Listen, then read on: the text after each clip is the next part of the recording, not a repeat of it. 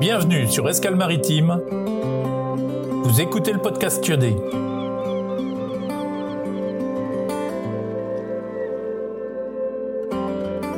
Le podcast goût de sel, d'embrun et de vent d'ouest pour décoiffer vos envies d'aventure maritime.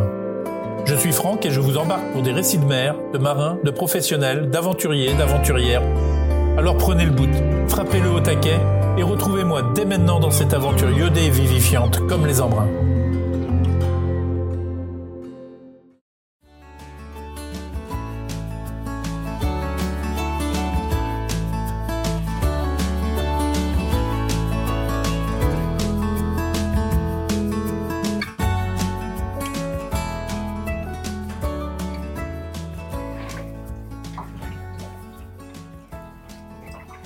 Voilà, retour sur Bégavel 2. Bon, ça fait longtemps qu'il n'y a pas eu de podcast. J'ai eu quelques difficultés à enchaîner tout ce que je faisais. Donc je reprends le, rythme des podcasts. Et ben voilà, c'est aujourd'hui l'histoire euh, d'une navigation de, plus de 60 nautiques.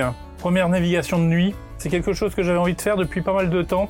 Ben, je navigue de jour régulièrement. J'ai fait quelques fins d'étape à la nuit tombée, mais rarement. Et je voulais euh, voir si en solo, bah c'était quelque chose de facile ou pas.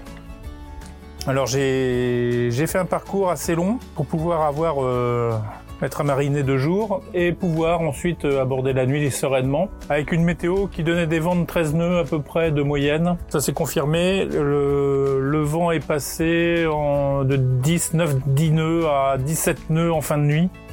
Donc avant d'aborder la nuit, j'ai commencé par faire un, un bon bord, euh, un bon bord au large à l'est de Ouessant pour passer le front vert le plus large possible au plus loin de Ouessant parce que le front vert est un, est un courant très puissant et là j'ai 85 de coef et ça, bah, ça envoie pas mal de bois. Hein. c'est un courant qui est assez fort, il est à 4-5 nœuds. Quand il y a un vent contraire, ça lève vite. On tarde pas à être brassé et avoir euh, vent contre courant avec 1-2 mètres de creux euh, de vagues de courant qui sont très courtes et qui font taper beaucoup le bateau, surtout celui-ci, 7 mètres 50. Bah, dès qu'il y a un peu de, creux comme ça, il tape fort. Donc euh, j'avais décidé de passer au plus loin du front vert. Et donc je suis pris direction le, phare du four. Et du phare du four, je suis passé euh, nord-ouestant.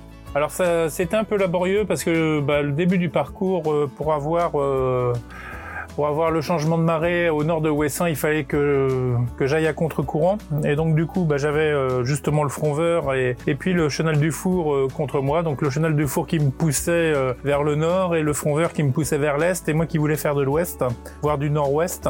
Donc bah, j'avançais pas très très vite sur la partie est de Ouessant.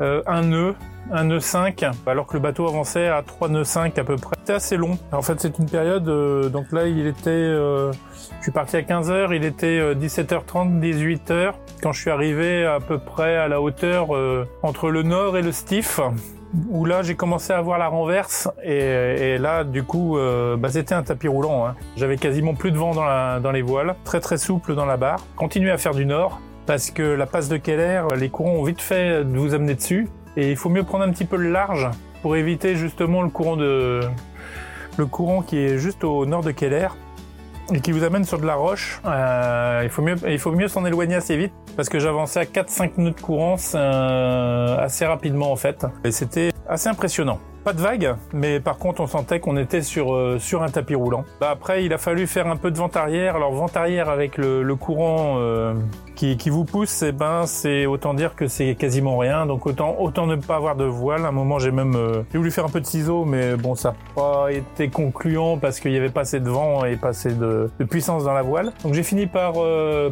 par enrouler le, le génois et puis avancer tout seul au courant quasiment à 3-4 nœuds euh, tout le long du créache en descendant vers le, phare du Nividic. Une fois que j'ai pu empanner, là j'ai commencé à retoucher un petit peu de vent. Du coup, euh, le vent était un peu plus puissant dans la, voile. J'ai pu avancer euh, assez correctement en fait. J'ai remis le génois et j'ai avancé jusqu'au phare de la Jument. Là c'est pareil, le phare de la Jument, bah, du coup j'avais le courant du front vert dans l'autre sens. Donc euh, j'ai approché pas mal le phare de la Jument pour pouvoir faire quelques photos. J'ai eu un petit peu de courant mais pas pas violent. En tous les cas, il m'amenait dans le bon sens. Il était en même temps que moi. Donc euh, là, j'avançais assez vite. Hein, 6-7 nœuds. Et j'ai avancé comme ça jusqu'à la première cardinale. Et là, la nuit commençait à tomber. Donc j'avais fait, euh, j'avais fait la moitié du parcours. Donc il me restait euh, donc tout le sud, les Pierres Noires, euh, le sud de l'archipel de Molène, la remontée du chenal du Four à faire dans la nuit. C'est l'aventure commençait là en fait. Hein. C'était le, premier moment de l'aventure, le, le, soleil qui se couche. Et là, du coup, je prends, bah, je prends un riz pour pour assurer pour être sûr de pas être surventé pendant la nuit et pas avoir à aller chercher euh, le riz euh, de nuit pour la première fois. Je préférais assurer le coup. Donc j'ai pris un riz et puis euh, finalement ce riz là, bah, il m'a permis d'avoir une, une, certaine sérénité car le bateau était assez à plat et j'avais 13, 14, 15 nœuds. Ah, le vent est en train de tourner.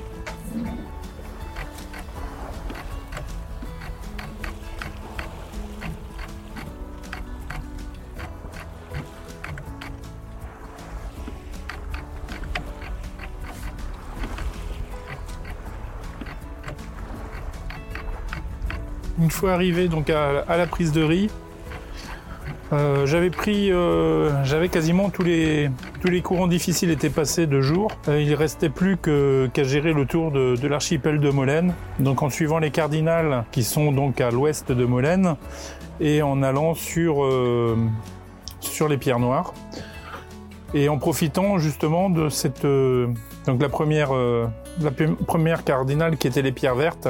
Les pierres vertes qui marquent la fin du, du front vert. Arrivé aux pierres vertes, euh, la nuit était bien entamée. J'avais descendu un riz et j'étais en train de, de faire un beau cap, euh, le vent parfait, euh, trois quarts arrière, voire légèrement travers. Et je faisais un cap pour atteindre la, la cardinale qui suivait, qui est la cardinale des pierres noires. En arrivant sur, euh, sur cette zone-là, donc les, les, premières étoiles, donc euh, la girouette euh, qui tapait la Voie lactée. C'était absolument magnifique de voir cette girouette et la Voie lactée qui passait juste au-dessus. Et, et, puis l'étoile la plus brillante du ciel.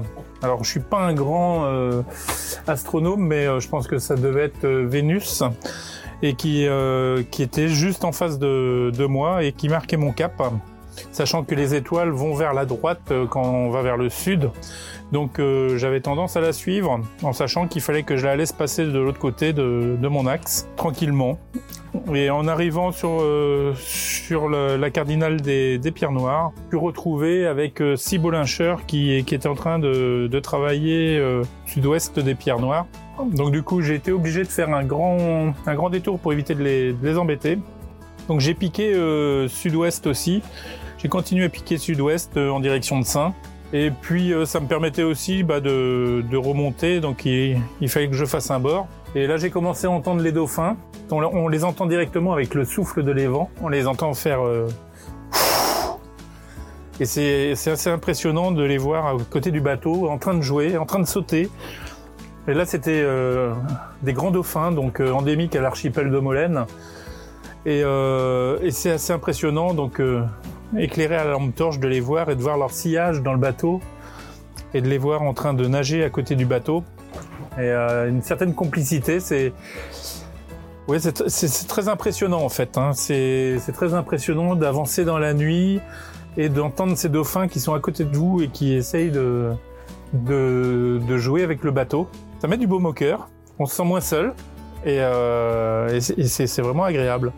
Et une fois que j'étais arrivé euh, tout à fait dans la, pointe du premier bord, un deuxième groupe de dauphins communs, ce, euh, coup-ci, mais beaucoup plus nombreux, et complètement foufou, qui sautaient à peu près partout de chaque côté du bateau, en faisant des saltos.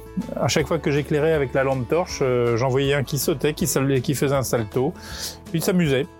Et là, c'est pareil, je les ai entendus assez facilement en fait arriver par l'arrière du bateau. Et en regardant un peu le, plan d'eau euh, avec une torche, je me suis aperçu que j'ai passé un grand banc de méduses.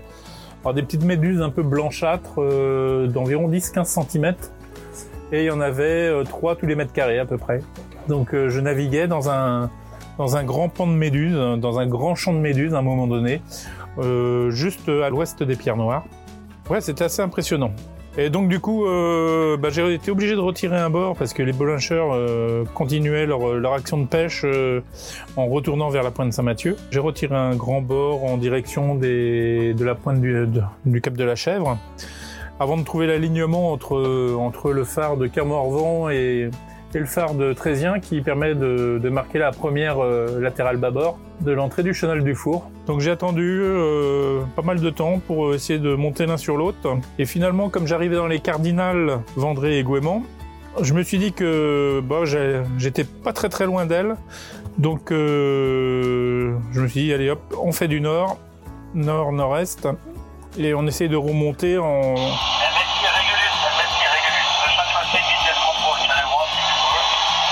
C'est la tour à radar du Stif.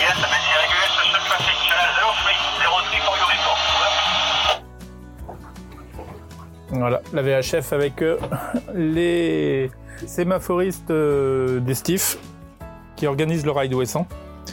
Donc en remontant les, en remontant, j'ai réussi à faire un bord assez serré et du coup j'étais, je suis passé à 10 mètres de la verte. Bon, étant donné que j'ai 80 cm de tirant d'eau, c'était pas, c'était pas un problème. Et comme ça, j'ai pu rattraper le chenal du four euh, en prolongeant un peu mon, bord, ce qui m'a permis euh, bah de, rentrer, euh, de rentrer en marée montante dans le chenal du four. Donc là, au niveau timing, j'étais en descendante de Ouessant jusqu'à jusqu'au phare des Pierres Noires. Ensuite, j'ai tiré des bords dans la, fin de marée et j'ai réussi donc à remonter le chenal du four avec la montante. Donc le timing était parfait. Et, là, pareil, le vent qui, qui était assez fort. Donc là, j'étais au près avec un vent entre 13 et 17 nœuds. Euh, et je commençais à avoir un petit peu de fatigue. Donc du coup j'ai réussi à dormir 20 minutes.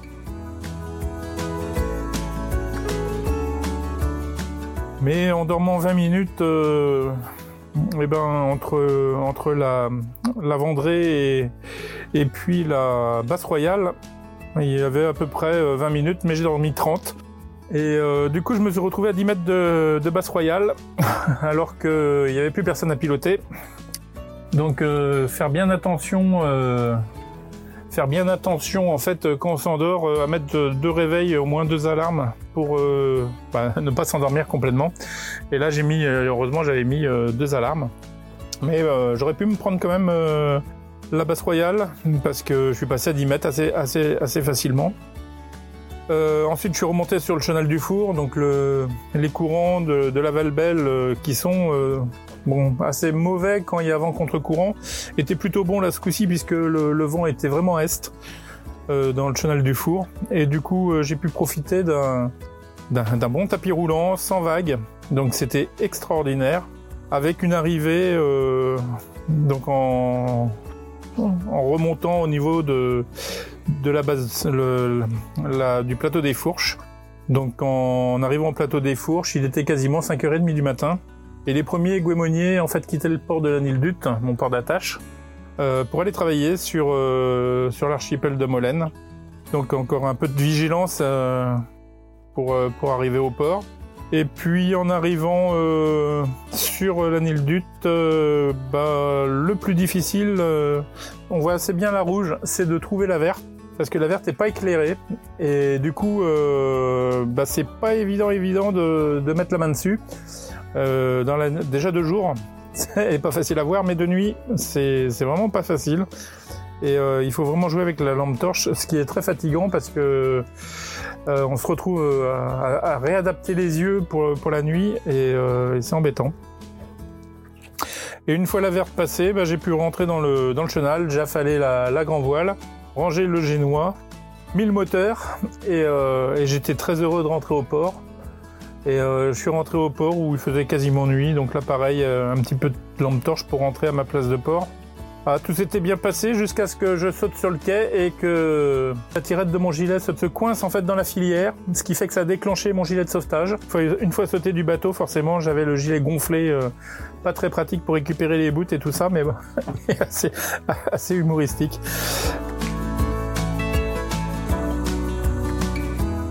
Voilà, donc pour, euh, pour vous dire que mon expérience de nuit a été euh, concluante. Euh, c'était un grand moment de, de, navigation pour moi. Alors déjà parce que c'est extrêmement beau de voir euh, cette voie lactée, euh, quasiment aucune pollution visuelle. de voir tous ces feux allumés, la mer d'Iroise étant une des mers les plus éclairées de France. de voir tous ces feux allumés, clignotant partout et de se repérer. Donc de faire une navigation de nuit, c'est surtout se repérer par rapport aux points lumineux existants, sachant qu'il n'y avait pas de lune. Et donc du coup, euh, beaucoup d'oiseaux marins aussi euh, qui se sont envolés parce qu'ils dorment en fait euh, quand la mer est calme. Ils dorment sur le plan d'eau, notamment les fous de bassin. Et quelques sternes aussi qui m'ont suivi la nuit. Et je me suis retrouvé finalement assez fatigué quand même le matin. Euh, je me suis endormi euh, au port. Ça a été une journée un peu difficile ensuite à, récupérer. Si je faisais une nuit avec une navigation à suivre derrière, je pense qu'il va falloir que je dorme un peu plus la nuit parce que c'est vraiment fatigant. Mais hormis ça, hormis, euh, la fatigue et, la gestion du sommeil, qui est importante à faire, en tout cas en solo, avancer dans la nuit à 5-6 nœuds, euh, sans savoir où on va, voire même dormir dans le bateau avec euh, juste euh, le pilote et avoir confiance dans son pilote, c'est des moments de, de fou. C'est des moments de fou. C'est, quelque chose que j'avais jamais vécu et qui est vraiment, vraiment agréable. La prochaine expérience, eh ben, je vous la ferai partager aussi sur d'autres navigations. Là, c'était le Tour de Ouessant, donc l'Anil Dut, Stif, Créache, Pierre Noire, Saint-Mathieu, l'Anil Dut. 60 000 nautiques, 16 heures et un moment de bonheur. À bientôt.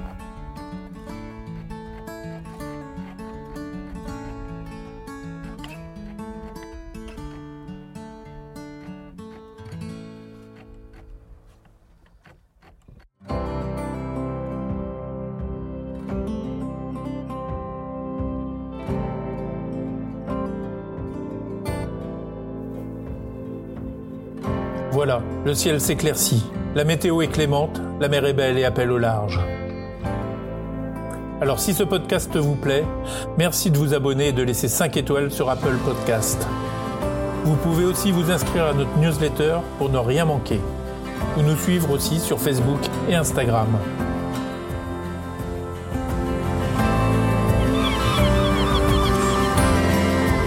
Mais il est déjà temps de repartir vers un nouveau point sur l'horizon de quitter les amis, les pontons, la terre ferme et de larguer les amarres. Mettre les voiles vers une nouvelle aventure que le vent d'ouest nous portera pour revenir vous la conter lors de nos prochaines escales maritimes. Que le bon vent vous porte.